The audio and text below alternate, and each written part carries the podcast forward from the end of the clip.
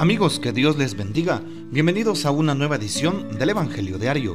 Estamos a sábado 15 de julio, en esta decimocuarta semana del tiempo ordinario. Y para hoy recordamos y celebramos en la liturgia de la iglesia a San Buenaventura, obispo y doctor de la iglesia.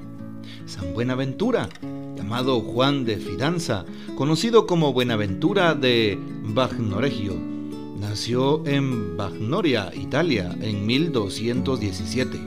Estudió filosofía y teología en París y, habiendo obtenido el grado de maestro, enseñó esas disciplinas a sus compañeros de la orden franciscana.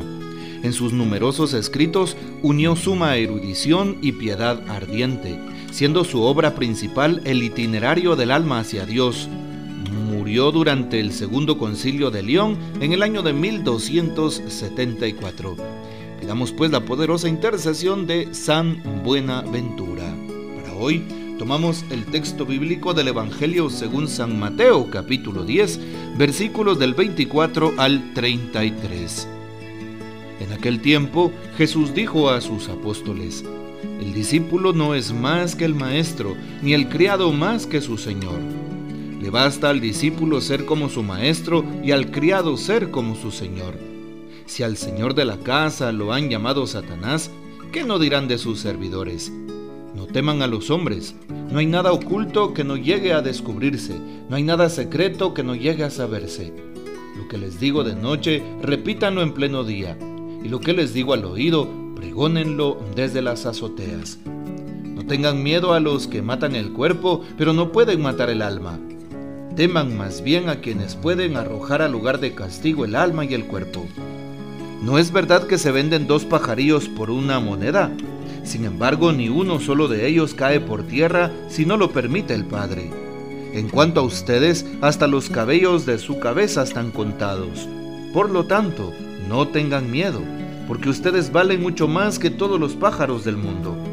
A quien me reconozca delante de los hombres, yo también lo reconoceré ante mi Padre que está en los cielos. Pero al que me niegue delante de los hombres, yo también lo negaré ante mi Padre que está en los cielos. Palabra del Señor, gloria a ti, Señor Jesús.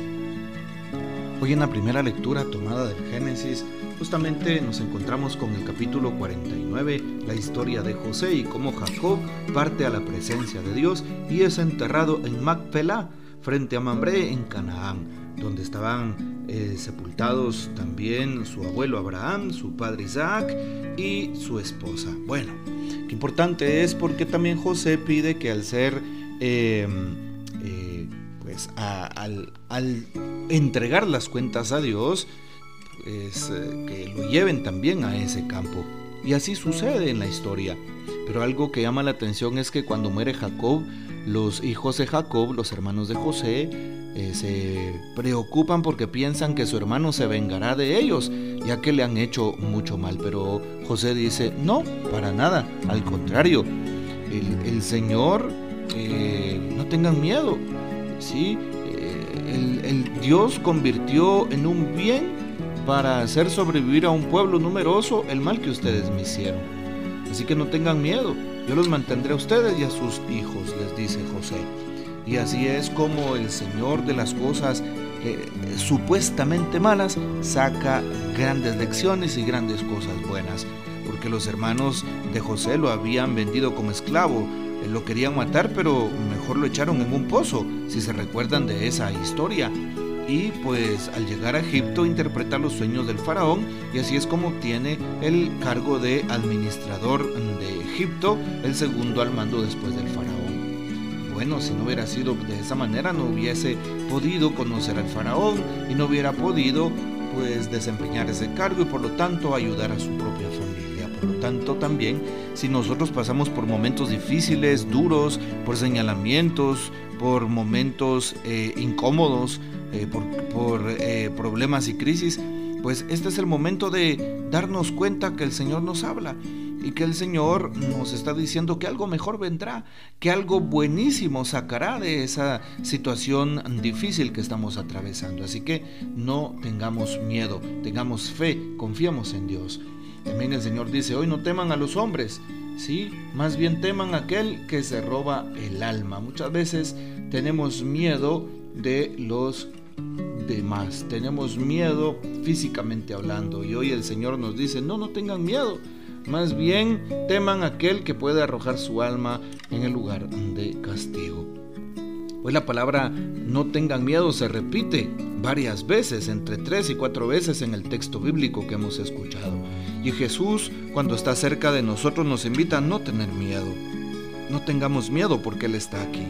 No tengamos miedo porque Él nos bendice. No tengamos miedo porque Él conoce nuestra existencia. El Señor es un Dios soberano. Es un Dios que nos ama y es un Dios misericordioso. Y finalmente también el Señor nos eh, invita a que permanezcamos, ¿sí? a que estemos unidos a Él. Y em, también se nos recuerda que no tengamos miedo porque Él nos protegerá. Por eso hoy es necesario reconocer a Dios delante de todos los hombres para que también Él nos reconozca algún día allá en su santa presencia. Así es. Hoy entonces a la luz del Evangelio le pedimos al Señor que tenga misericordia de nosotros sus hijos, que nos ayude a dar testimonio de la fe. Hoy que es día sábado, sábado ofrecido a la Virgen María, así es. Bueno, pidámosle a nuestra Madre que interceda por nosotros, que nos bendiga, que guarde de todo mal a su iglesia y sobre todo pues que nos lleve a su Hijo Jesús y amarlo como Él se merece. Pidámosle esto a nuestra Madre Santísima y le suplicamos que nunca nos desampare. También hoy tenemos, por supuesto, el aporte del Papa Francisco al respecto del Evangelio que hemos escuchado, capítulo 10 de San Mateo, del 24 al 33. Y pues es importante también escuchar la voz del Papa. No tengan miedo, titula el Papa esta reflexión. Le escribío, no teman, es un llamado a cuidar la vida, pero conscientes del valor de la vida en la presencia de Dios que supone el, desprendimiento de la vida terrena y pasajera, que si bien es un tesoro valioso e irrepetible, no es un valor absoluto, se puede donar. Jesús enseña que Dios tiene poder sobre la vida, no sobre la muerte definitiva, cual es el rechazo total al plan salvífico de Dios. Es haberse alejado irremediablemente de Dios. No es un castigo, es la consumación de la decisión humana de apartarse de él. Bueno, ahí están las eh, líneas que nos escribe el Papa y pues una hermosa reflexión. Ojalá que cada uno de nosotros también tome esos eh, buenos criterios, esos buenos principios que brotan también del Evangelio para poder siempre tomar una decisión de vida. Que podamos entonces poner por obra lo que hoy hemos escuchado. Que el Señor nos bendiga, que María Santísima nos guarde y que gocemos de la fiel custodia de San José. Y la bendición de Dios Todopoderoso, Padre, Hijo y Espíritu Santo, descienda sobre ustedes y permanezca para siempre. Amén. Comparte este audio y hasta mañana.